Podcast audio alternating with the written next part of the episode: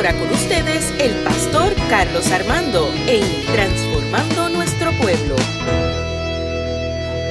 En la vida hay que tomar decisiones y ese es el tema de este podcast, decisiones. Quiero utilizar como texto base el libro de Deuteronomio capítulo 30 del 11 al 20. Y este capítulo fue uno importante en la vida del pueblo de Israel. Israel había pasado por diferentes etapas donde ahora se les requiere que tomen una decisión importante como pueblo.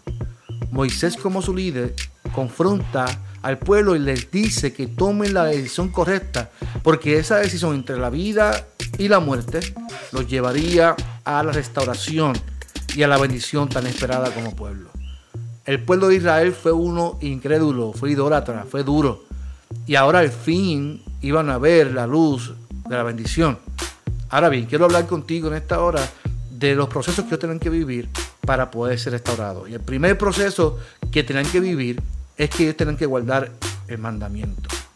Y en la vida, eh, amado, mis, amores, como yo, yo digo a mi iglesia, mis amores, en la vida siempre van a existir leyes y direcciones para que el ser humano pueda ser dirigido.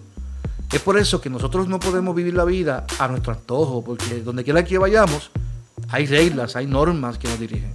Si usted, por ejemplo, va al Tribunal Supremo, existen reglas donde se, donde desde que uno entra hasta que sale hay normas. Si uno va a una cita médica, en la oficina del médico hay unas directrices. Y si el médico quiere cómo funciona su oficina, pues tenemos que regirnos bajo esas directrices. Qué cosas te pueden hablar y qué no. Vas a un gimnasio, ahora que estamos en la, época de, fit, de fitness pues uno va al gimnasio y te, y te anotas en el gimnasio y tienes que firmar un reglamento. No se puede hacer ejercicio sin toalla, la ropa debe ser adecuada, el vocabulario adecuado, en fin, así debe de ser hasta la iglesia, pienso yo como pastor. La iglesia tiene reglamentos, tiene normas, desde todos los ministerios hasta el del pastor tiene normas y reglamentos. Quiere decir que el ser humano tiene para escoger en toda su vida si obedece esas normas o no las obedece. Esto le pasó al pueblo de Israel. En todo este tiempo de camino hacia la tierra prometida, habían desobedecido en gran manera a los mandamientos de Dios. Ahora Moisés le, le, habla de un mandamiento que es el más importante en la vida. De hecho, según Moisés, este mandamiento dice él que no es nada difícil. No es nada difícil porque cuando uno ama a Dios, eh, eh, seguir a Dios no debe ser algo difícil y complicado. Y le, voy a explicar por qué ya mismo. Moisés se adelantó a la queja que ellos pudieran tener. Porque Moisés en el texto de Deuteronomio le dice y les pregunta, sí, sé porque ustedes van a preguntar quién subirá por nosotros al cielo y nos traerá y nos los hará oír para que los cumpla. Ni está el otro lado del mar para que diga quién pasará por nosotros el mar para que nos los traiga y nos haga oír a fin de que lo cumplamos? Es una pregunta que Moisés le hace sabiendo que el pueblo es incrédulo y le va a cuestionar. Pero Moisés sabía que el pueblo le iba a cuestionar y antes que el pueblo le cuestionara, él se reafirma y les confronta. ¿Qué sucede, amado? El mandamiento que Moisés está hablando es sencillo. De hecho, este mandamiento, si lo cumplía el pueblo, sus días iban a ser prolongados e iban a ser multiplicados y bendecidos en gran manera. El hecho de guardar los mandamientos nos enseña de que el ser humano tiene que vivir la vida guardando normas, reglamentos, mandamientos y sobre todo obedecerlos. Lo que sucede es que se nos ha enseñado que es difícil ser fiel al Señor. La excusa es que la carne es débil, porque hay tantas tentaciones. Es que nosotros somos seres humanos y, y Adán pecó y Eva. Y Moisés le dice al pueblo que este mandamiento no es demasiado difícil para ti ni está lejos, dice él. O sea que el ser humano lo que puede cumplir, lo puede cumplir a cabalidad y esto traería bendición y prosperidad para el pueblo. Así que el primer, el primer eh, eh, consejo que le da Moisés es guarden los mandamientos. El segundo es apártense del pecado, apártense del mal. Eso lo dice el versículo 17.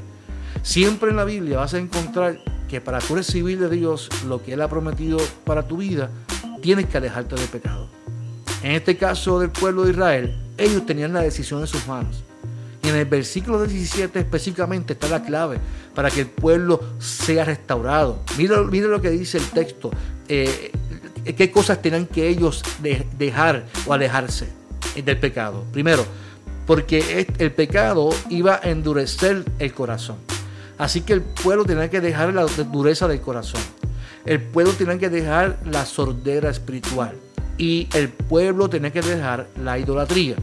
Son de los pecados que el pueblo tenía que dejar, en el cual Dios bendeciría al pueblo para que fueran restaurados. Ahora bien, en la vida, todos nosotros vivimos en la tierra y todos pasamos por tentaciones. Sobre todo cada uno sabe en qué le falla a Dios y en qué no, no puede esconderse de Dios.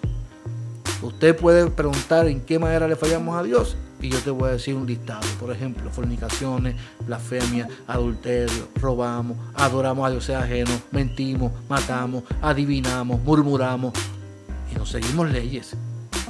En fin, el ser humano tiene la Biblia para poder decidir por, por cuál camino seguir. Hoy día el enemigo sabe cuál es nuestra debilidad, así como hizo con Jesús. Lo dijo, si tienes hambre, porque no, no conviertes estas piedras en pan? Así que Él conoce cuál es nuestra debilidad y en qué manera puede tener al pueblo en confusión. El pueblo de Israel era uno que tardó en recibir su bendición a causa de su pecado, pero uno que le perjudicó en gran manera fue el de la murmuración. Y esto es una estrategia del enemigo, el dividir personas, dividir familias, dividir hogares, dividir iglesias a causa de la murmuración. Hoy día, ¿cuántas familias son destruidas a causa de la murmuración? Hermanos contra hermanos, murmurando, uno contra el otro, por cosas vanas. En momento de coger una herencia, todos se rebelan por el dinero y murmuran el uno contra el otro. En las iglesias, tú le preguntas a las personas, sobre la murmuración y te va a decir, es que eso es normal en todas las iglesias. Y yo te vengo a decir en esta hora que no es normal la murmuración porque la Biblia lo condena. Y si la Biblia lo condena, no puedes dar como normal algo que separe y divide la obra del Señor. En los trabajos, en donde quiera que haya murmuración, no es normal. Tenemos que romper con esa maldición para poder recibir la restauración de lo alto. Por eso Moisés comienza el versículo 17, mas si tu corazón se apartare y no hieres. Lo que quiere decir es que no puedes permitir que lo que oyes endurezca tu corazón. Y esto causa sordera espiritual, donde todo lo que escuchas lo escuchas distorsionado y nada es de tu agrado. Por eso no es culpa de nadie, sino de uno mismo que permite que esas voces gobiernen el corazón. Cabe la posibilidad que comencemos a ver las personas con otro punto de vista y hasta oremos indebidamente a Dios a causa de nuestra ceguera y sordera espiritual. Mi deber como pastor, al igual que el de Moisés, es decirte en esta hora, decirte que Dios quiere bendecirte, pero tienes que apartarte de lo que estás haciendo mal.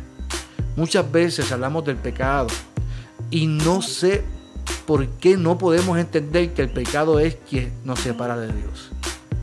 Aquí Moisés da a escoger al pueblo que decida entre la vida o la muerte. Y, yo puedo hablar de dos muertes, muerte física muerte espiritual. La Biblia habla que la paga del pecado es muerte y constantemente se habla de eso. Pero lo que está diciendo es la decisión que tú tomes te da vida o te da muerte. O, o, lo que tú tomes en tu vida, la decisión, o te ayuda a crecer, a restaurar tu vida, o trae maldición a tu vida. No podemos decir en esta hora que la paga del pecado te mata físicamente, aunque a muchas veces sí. Pero lo que está diciendo el texto es que la decisión que tú tomes en tu vida o trae bendición, te trae vida o te trae muerte, te trae maldición. Yo vengo a decirte en esta hora que Dios quiere restaurar tu vida. El tomar la decisión correcta como aceptar vida en vez de muerte te lleva a recibir de Dios las bendiciones que Él tiene destinadas para ti. ¿Cuáles eran las cosas que Dios le daría al pueblo si ellos tomaban la decisión de la vida? Primero, dice que restauraría al pueblo en el versículo 4. Luego que iba a bendecirlos y lo iba a multiplicar en el versículo 5. Y luego en el versículo 6 que el corazón iba a ser renovado. Como siempre he dicho, amado, la vida del cristiano se basa en tomar decisiones. Moisés confronta al pueblo y le dice, escoge, pues la vida, escoge pues la vida para que vivas tú y tu descendencia. Yo no sé qué estilo de vida tú quieres llevar, cómo estás con tu familia, qué decisión tienes que tomar hoy. Yo como pastor te invito a que escojas la vida. Yo quiero que tú seas restaurado, que seas multiplicado y que tu corazón sea renovado.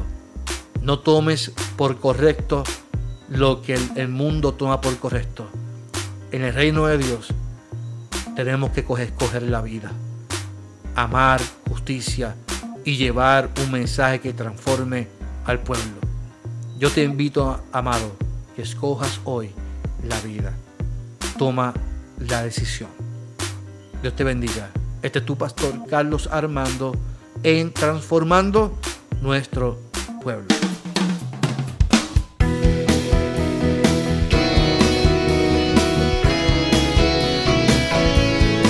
Fue Transformando Nuestro Pueblo con el pastor Carlos Armando.